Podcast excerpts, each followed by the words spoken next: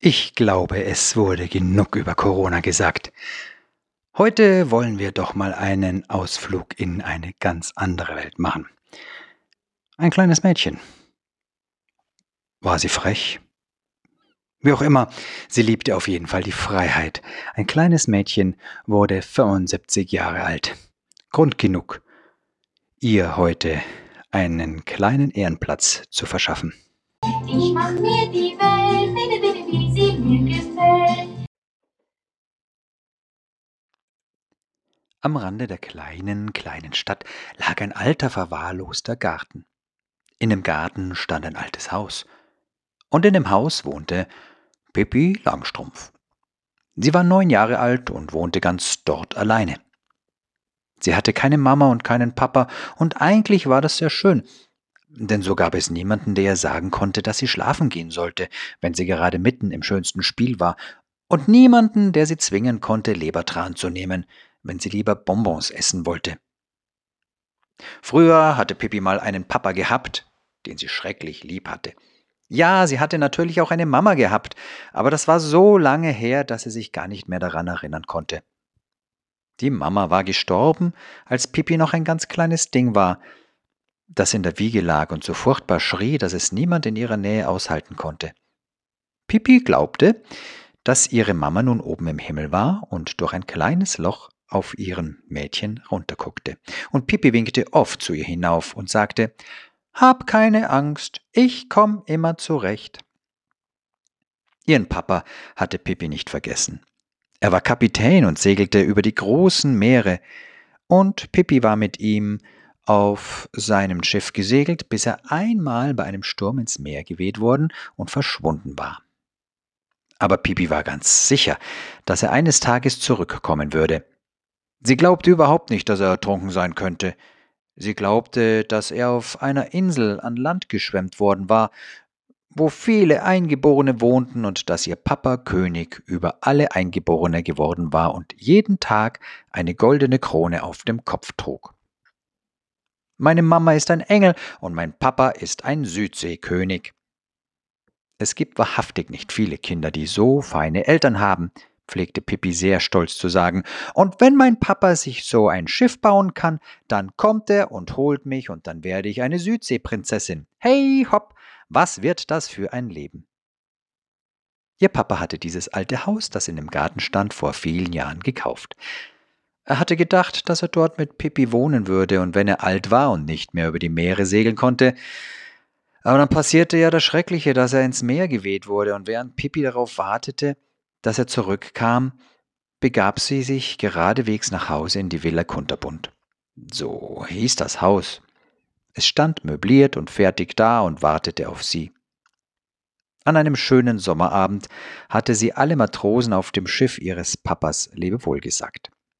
Sie hatten Pippi sehr gerne, und Pippi hatte sie auch gern.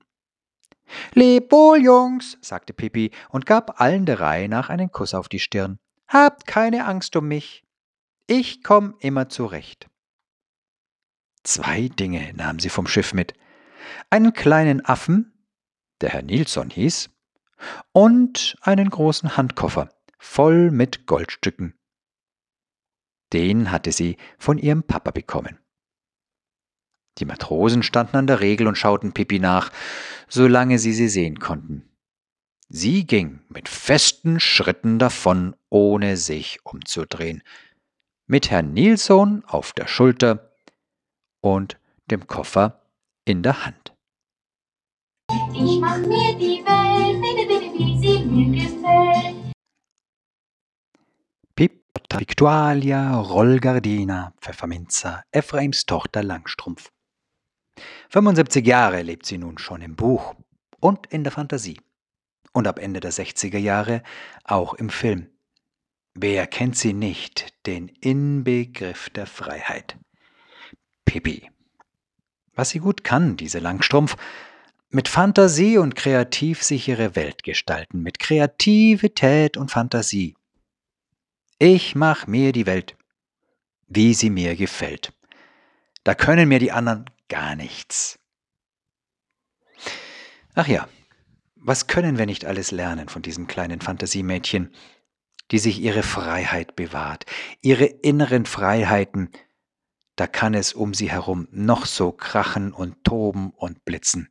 Sie hat die Kraft und die Fantasie, sich ihre Welt zu gestalten. Das Böse, das Dunkle gar nicht an sich heranzulassen. Sie reißt einen Witz, sie spielt einen Streich, und schon ist die Welt wieder in Ordnung. Ach ja, wenn das so einfach wäre. Aber so schwer ist es auch wieder nicht. Was Pippi begriffen hat, unsere Gedanken sind der Ort, an dem sich die größten Gefechte abspielen. Da ist Kleinkrieg an diesem Ort, in unserem Hirn. Was wir uns nicht in unserer Fantasie alles durchplanen, zurechtlegen, vorstellen und ausmalen. Da sieht man vor allem an den vielen bunten Gegenspielern von Pippi, was sie ihr nicht alles antun wollen. Pippi lässt das einfach nicht zu. Derzeit ist eine besondere Zeit, in der viele ihre inneren Gefechte, ihre Ängste und ihre Sorgen, ihre Befürchtungen nach außen verlagern und so wiederum andere durch diese sich angegriffen, sich angegriffen fühlen. Riesige Gedankengebäude türmen sich dadurch auf, in anderen, in uns, Gedankengebäude. Logisch, es ist selbstverständlich, wo etwas schief läuft, muss man auch mal den Weg des Konfliktes gehen. Auch das macht Pippi ab und zu. Doch meistens sind es wir doch selbst, die mit den vielen Gedanken in uns uns selbst am meisten im Wege stehen. Es gibt da bei Paulus eine sehr interessante Bibelstelle im zweiten Korintherbrief im Kapitel 10. Meine Waffen, heißt es bei Paulus, meine Waffen in diesem, in diesem Kampf sind nicht die eines schwachen Menschen, sondern die mächtigen Waffen Gottes. Mit ihnen zerstöre ich feindliche Festungen. Ich bringe falsche Gedankengebäude zum Einsturz.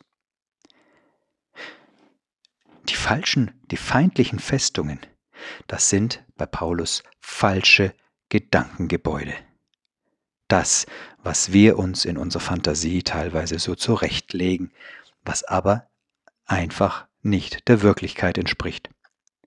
Paulus weiß, dass unsere Gedanken durchaus ein ganz schönes Schlachtfeld sein können. Was sich da regelrecht für Gedankengebäude auftun können.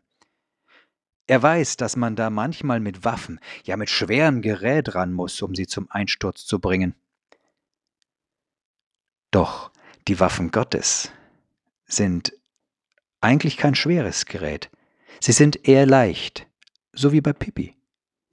Beten, singen, manche Gedanken schlicht und einfach nicht an sich ranlassen, mit Disziplin, einfach nicht an sich ranlassen. Und vor allem, und da ist Pippi das beste Vorbild und eine Meisterin ihres Faches, anders reagieren, als man normalerweise handeln würde. Anders reagieren, als man normalerweise handeln würde. Und, und, und. So viele andere Möglichkeiten, mit leichten Waffen Gedankengebäude zum Einsturz zu bringen. Wenn also die Welt um uns herum noch so schwer sein sollte, und die Angst und die Sorgen und die Ängste und die Nöte uns beengen, Denken wir doch an Pippi.